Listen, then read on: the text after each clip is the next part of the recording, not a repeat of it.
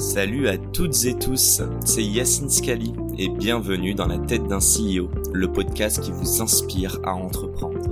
Je vous propose tous les lundis une conversation authentique avec des entrepreneurs et des figures hyper inspirantes pour, je l'espère, vous permettre à votre tour de réaliser tous vos projets et impacter notre société positivement. N'hésitez pas à vous abonner au podcast et nous dire ce que vous en pensez en commentaire. Sans plus attendre, je vous souhaite un excellent épisode. Les amis, avant de vous laisser entre les mains d'Eric, je prends quelques secondes pour vous parler de Mantou, qui soutient ce podcast et plus globalement tous les entrepreneurs. C'est pas la première fois que vous entendez parler de Mantou et c'est normal. On a enregistré récemment un épisode avec son CEO, Olivier, qui nous dévoile les coulisses de l'entreprise. Mantou, c'est quoi? C'est avant tout une formidable aventure entrepreneuriale qui a vu le groupe passer de 0 à 10 000 talents dans plus de 60 pays depuis sa création en 2007. Cette hypercroissance, c'est le résultat d'un modèle qui place les talents au cœur de son métier et de ses projets, en faisant notamment pleinement confiance aux jeunes générations. Et d'ailleurs, Mantou recrute pas moins de 4000 personnes en 2023. On vous a mis le lien dans la description de l'épisode. En deux mots, Mantou, c'est un acteur international et indépendant du conseil qui intervient sur l'ensemble des enjeux de transformation de l'entreprise. Et pour parler business, Mantou, c'est pas moins de 10 marques et 4 practices pour accompagner les clients à 360 du leadership et de la raison d'être de l'entreprise à la transformation technologique et managériale jusqu'à l'expérience digitale tout en intégrant les enjeux liés au futur du travail. Vous l'avez compris, entre défis technologiques, transformation, ambition et entrepreneuriat, les points communs ne manquaient pas avec Ledger et Eric Larchevêque, son fondateur, dont vous allez découvrir l'histoire dans cet épisode. Bonne écoute à tous. l'ascenseur émotionnel, les hauts et les bas dans l'entrepreneuriat sont extrêmement forts et importants. Et à Ledger, on a, on a eu notre, notre lot de, difficultés. Euh, en plus, c'est ouf parce que je crois que tu es une des rares licornes françaises euh, à faire du hardware et du soft. Mais c'est quoi le succès de Ledger? Le succès de Ledger? Ouais. C'est les c'est, huit cofondateurs. C'est les? C'est huit cofondateurs. C'est-à-dire, si tu, la question que tu veux me poser, c'est pourquoi? C'est Alors, il y a beaucoup de choses, hein, évidemment les équipes de Ledger d'une manière générale, toute l'exécution. Mais ce qui a défini le succès initial de Ledger, c'est vraiment la rencontre des huit cofondateurs qui, dès le début, se sont alignés derrière une, volonté et une vision commune. Et pendant tout cet ascenseur émotionnel, les difficultés, les petits succès, les plus grandes difficultés, les plus grands succès, mhm. on est tout le temps resté assez soudés et jamais à aucun moment on a dévié de, de cette vision et chacun est resté dans son couloir de nage à exécuter au mieux et à faire exactement ce qu'il devait faire. Donc le collectif, tu dis. Ouais, c'est le collectif, euh, clairement.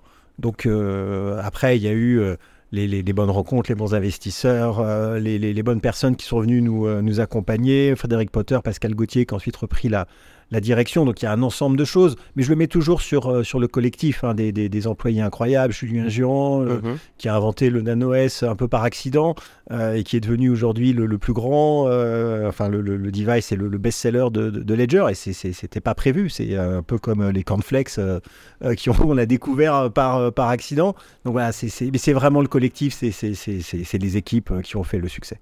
Donc je, je repose ma question. On enlève l'équipe. Est-ce que Ledger n'avait aucun avantage compétitif ou concurrentiel pour réussir Évidemment, évidemment. Euh, le fait d'être français, c'était un énorme avantage. Alors, dans la, dans, ah ok, dans la blockchain, dans la. Enfin, alors non, non, non, j'ai été expliqué. Ouais, du non plus. Ok.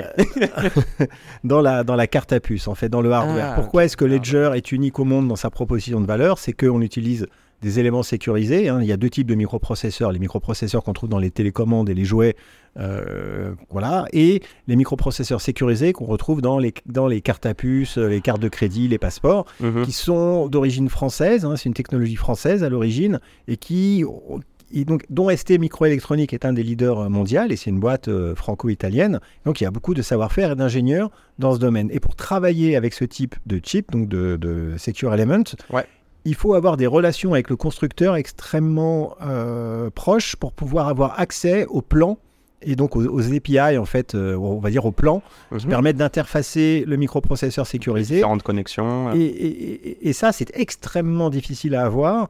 Et donc, il y a une barrière à l'entrée technologique et relationnelle très forte. Et les Américains n'ont absolument aucune connaissance, aucune culture dans ce domaine-là, et donc il ne pouvait pas venir nous chercher. Donc la grosse barrière à l'entrée en fait de, Ledger et qui lui a permis de devenir un leader mondial, c'est cette origine française et l'usage d'une technologie française qui est la carte à puce. Ok. Eh, je, l'ignorais totalement. Ok, donc tu dirais que c'est un partenariat que vous avez noué très rapidement Oui, c'est le, le, partenariat, mais c'est surtout, et ça revient encore une fois, à Nicolas Baca et, ses, associés euh, Olivier Thomas et Cédric Ménil qui sont arrivés avec cette connaissance et ces accès chez ST Microélectronique qui ont permis d'écrire euh, le système d'exploitation pour éléments sécurisés, euh, ça s'appelle le BOLOS, le blockchain operating ledger. Euh... Ceux qui voient en vidéo, je, je, ne comprenais pas, mais ok. ouais, c'est le bolos. Ouais, ouais, c'est bah, ça. Hein, c'est le nom de le, le, nom du système d'exploitation de ledger. Euh, faut pas chercher, ça c'est Nicolas Bacca. Et, euh, et, donc là, il y a une vraie, euh, une, en fait, une vraie valeur ajoutée technologique euh, qui venait de, de, de, ces équipes-là. Donc encore une fois, ça revient de toute façon à, à l'association et, et au collectif. Euh, avant de parler, j'aimerais que tu me donnes un petit mot aussi sur euh, AlgoSub quand même, mais avant tout ça, j'aimerais comprendre c'est quoi le point commun entre toutes tes activités, avec une variété de, de entrepreneuriales, mais dans des domaines tellement variés. Oui, très différents, que ce soit en France, à l'étranger, ouais, euh, l'immobilier, le, le, poker, le, comparateur de prix, le hardware. bon, enfin, j'ai fait beaucoup de choses.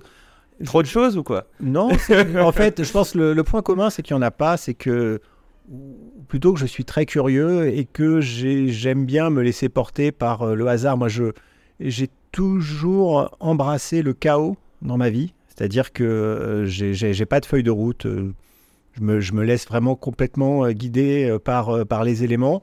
Et dès que je vois des opportunités ou des choses, bah, je, je, m'y précipite. Mmh et euh, au final, euh, je me retrouve à faire des choses euh, plutôt que j'avais pas prévues.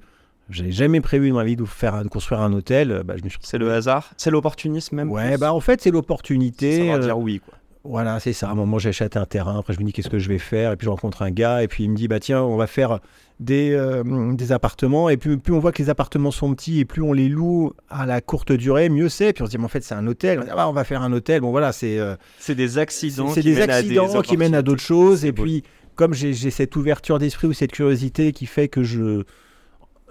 en fait, j'aime bien aussi aller là où je suis jamais allé parce que mhm. comme je ne connais pas, eh bien, je vois pas les problèmes, je vois que les opportunités. Alors que souvent, quand je sors, là, je sors du hardware, d'une licorne, et je sais à quel point c'est dur.